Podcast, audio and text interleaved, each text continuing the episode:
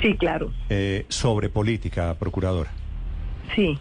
Usted viene, usted trabajó en el gobierno Duque.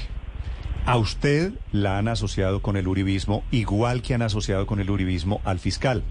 Hay muchas personas amigas del gobierno Petro, votantes del gobierno Petro, que están diciendo esta es una retaliación del uribismo y de los alfiles del uribismo que no quieren permitirle al presidente ni la paz con los de primera línea, ni el proceso con los que quiere el presidente Gustavo Petro.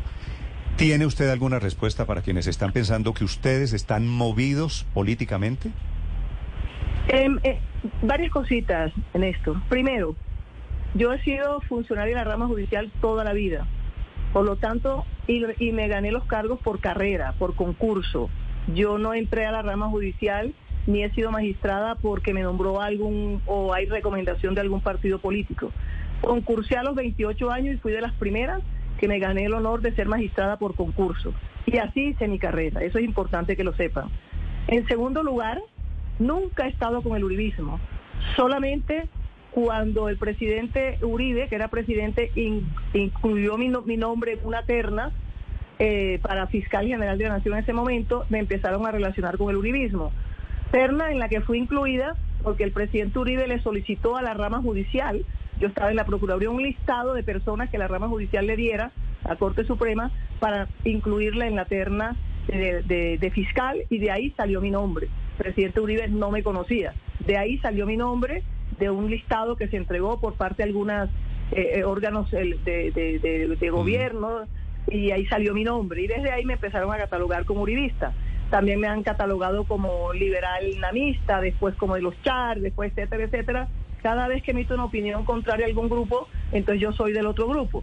Y yo he estado tranquila en, en, ese, en ese sentido.